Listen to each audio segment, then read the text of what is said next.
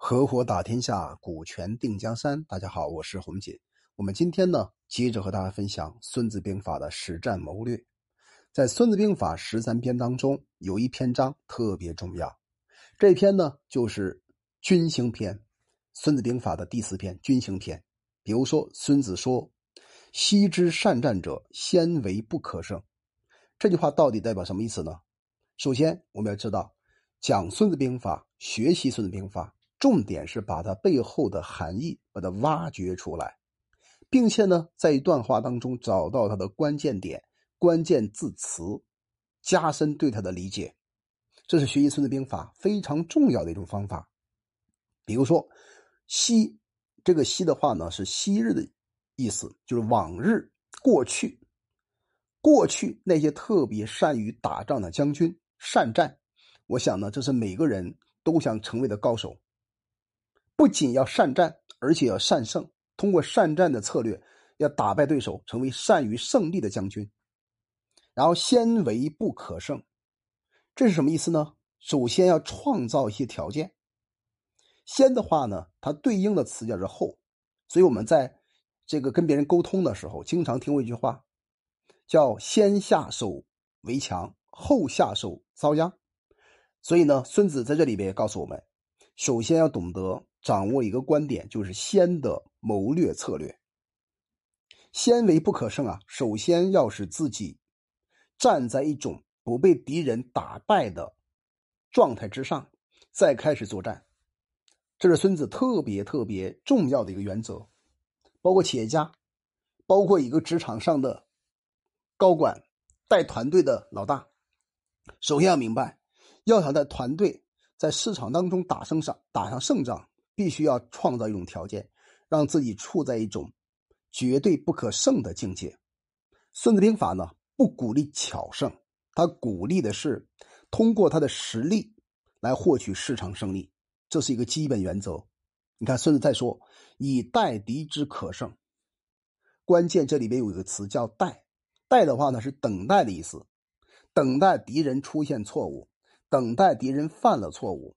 等待敌人做出了错误的抉择，然后呢，你开始出击，就能把对方打败。所以《孙子兵法》呢，这里面讲到了就是等待的一个艺术。我们打个比方，在晋朝取代曹魏的时候，主要的策划者就是司马懿，而司马懿呢，他最大的问题、最大的优势就是忍耐。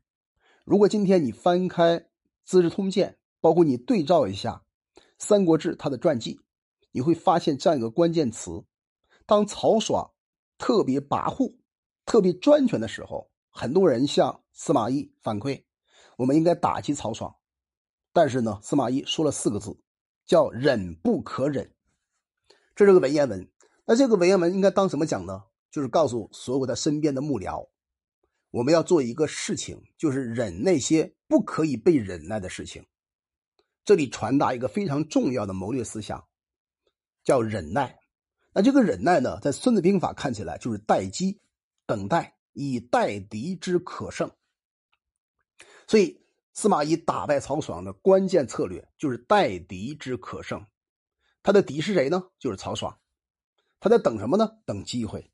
所以这句话呢，我们就把它翻译成：以待敌之可胜，等待敌人可能。被我战胜的战机出现，我就会果断出手。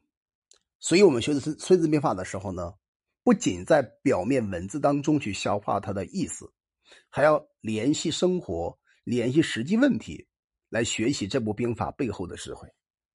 然后，孙子继续不告告诉我们：“不可胜在己，可胜在敌。”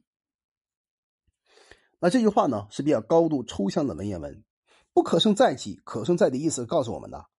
是自己呀不被敌人战胜，主动权在自己手里，不能把主动权交给别人。我再打个比方，刘备到了任何一个地方，首先是了解民情，掌握民心。当时他打到了今天四川成都这一带，当时呢他的想法是通过刘璋的这个地盘，慢慢培养自己的势力，身边的大谋士。庞统告诉他：“我们采取暗杀的策略，直接把刘璋弄死，然后直接占据整个四川的成都的权利。但刘邦刘刘备是反对的，为什么呢？他说了一句话特别重要啊，他说：“当地的老百姓啊，他们的心并没有完全归属我，我现在动手杀掉刘璋，不仅达不到效果，反而呢把自己弄得非常的被动。”注意，这里面在干嘛呢？就是掌握主动，啊，可胜在敌。我在抓住对方可能出现的战机，一击而胜。所以很多人说。刘备这个人呢是比较虚伪的，这个观点我也相对认可。你在《三国演义》当中，你觉得刘备在哭，通过哭的方法拿到江山。可是你翻一翻历史、正史、《三国志》、《通鉴》这些描写当中，你可以感受到刘备呢并不是一个特别特别真诚的人。但有一点我们要学到他，就是他在整个的策划当中始终牢牢的可胜在敌。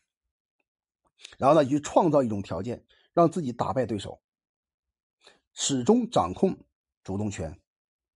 所以呢，这个是非常重要的一个启发。好，我们再接着讲：故善战者，先为不可胜，以待敌之可胜。什么意思呢？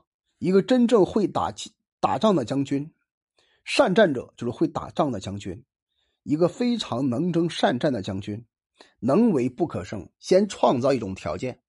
不被敌人打败的条件，他有这样一个条件之后呢，才有机会有条件把敌人打倒。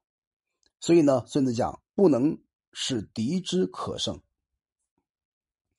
创造不被敌人打败的条件之后呢，但是不能啊使敌人一定会有被我战胜的时机，这是一个非常重要的思想。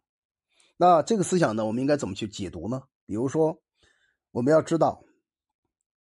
你自己先衡量一下主观和客观的条件，我们称为知彼知己，能不能打胜呢？先评估一下，这个评估过程就是能为不可胜，然后不能使敌之可胜，然后你再评估一下敌人的客观条件，在比较双方条件之后，你作为一个将军，你要按照善战者最后获得的善胜的结果来评估当下的谋略。你看看啊，历史当中那些优秀的顶尖谋略家、军事家、政治家，他们的这个方面的修养都非常到位。如果没有见到兔子，他绝对不会撒鹰的。啊，只要你知道的任何一个顶尖的高手都会这样子，因此他们深得《孙子兵法》的谋略基础。那最后，孙子告诉我们：“故曰胜可知而不可为。”这里呢，告诉我们呢，不能盲动，不能乱动，不能躁动。你看看历史之中那些特别盲动、躁动的人，他们经常会被很多人打败。我今天在读《通鉴》的时候，我发现李世民打仗有仗的时候呢，你会发现呢，他有一个非常大的优点，就是每一次作战的时候，他都不会盲动，他了解敌情。比如说当时他围城打援、歼灭王世充的时候，然后河北的窦建德把大军推过来的时候，他不慌不忙。整个的王世充被他包围，并且做了伏兵，等待窦建德进入他的包围圈。这个时候呢，窦建德很慌，包括王世充很慌。可是李世民呢非常镇定，他这种态度就是孙子所讲到的“胜可知”，就是他能够预先的预见到胜利的结果，而不可为。不可为是告诉我们不要乱动，不要躁动，不要盲动。因此，这一点呢，是一个将军非常重要的修养。我们希望呢，通过这样的讲解，让大家掌握《孙子兵法》行篇当中的精髓，能够帮助我们更好的去处事、去做人。好了，我们今天呢就分享到这里，希望这个分享呢带给你一些启发。我叫红姐，我们专注顶层设计。